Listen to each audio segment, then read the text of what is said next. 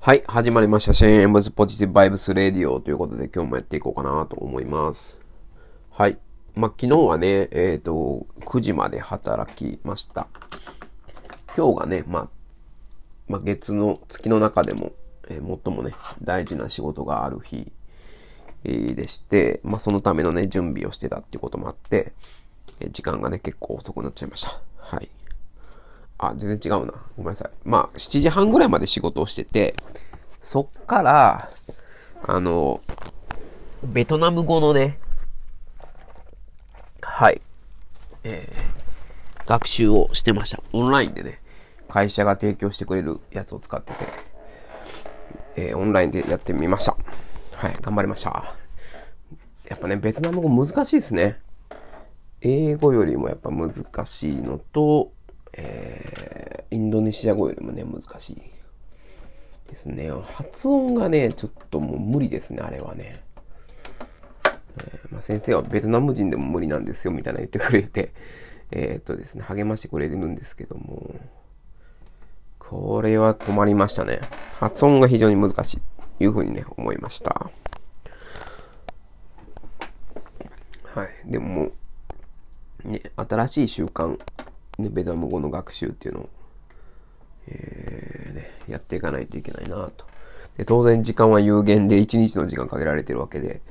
何を捨てていくかっていうところを ですね。そこがやっぱ決断ができないので、あのなかなかね、えーうまく組み込めるかわかんないですけど、もう今ね、インドネシア語を勉強してますから、私の場合、多分ベトナム語に特化した方がいいと思うんですけど、そこもなかなかね、決せ決断できないんですよね。で、結局また違う時間を削ろうみたいなことになってくるんですけど、まあ結構ね、自分の中ではタスクシュートを使っていて、これ以上最適化って難しいだろうなっていう感がね、あります。あの、時間を、まああの、なんて言うんでしょう。多分、詰め込めなくもないのかもしれないですけど、多分それだと続かないなぐらいの感じにはなってきてるんですよね。もうこれ以上じゃあ、なんか時間をどっかに潰すっていうのは、できないなと。もうまあ、家事をね、もうやらなくなるとか、仕事をやらなくなるとか、もうそういうことでしか、時間を作るのを無理だなと。まあ、あと睡眠時間削るですけど、睡眠時間削るとね、結局ね、帰ってくるんですよね、その、なんていうかな、日々の生活の濃度というか、えータスク処理っていうのが、やっぱりその分ね、弱まるんですよ。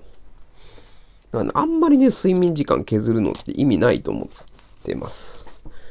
だから、寝られるなら寝られる時にぐっすり、眠気を我慢して何かをするっていうのは、あんまりよろしくないと思ってて、だから私もね、寝足りない時に、あの、なんていうんですかね、えっと、二度寝したいと思う時だったらもう、ね、いつも4時に起きてもるって言ってますけども、えー、どんどんね、あの、寝るようにしてます。す睡眠欲が来たら。睡眠って多分何よりね、優先すべき事柄かなというふうに私としては思っています。はい。よしょ。そんな感じで、だらだらとね、お話をしてしまいましたけど、もうそろそろ仕事も始めないといけないっちゃいけないんで、始めたいと思います。はい、ありがとうございました。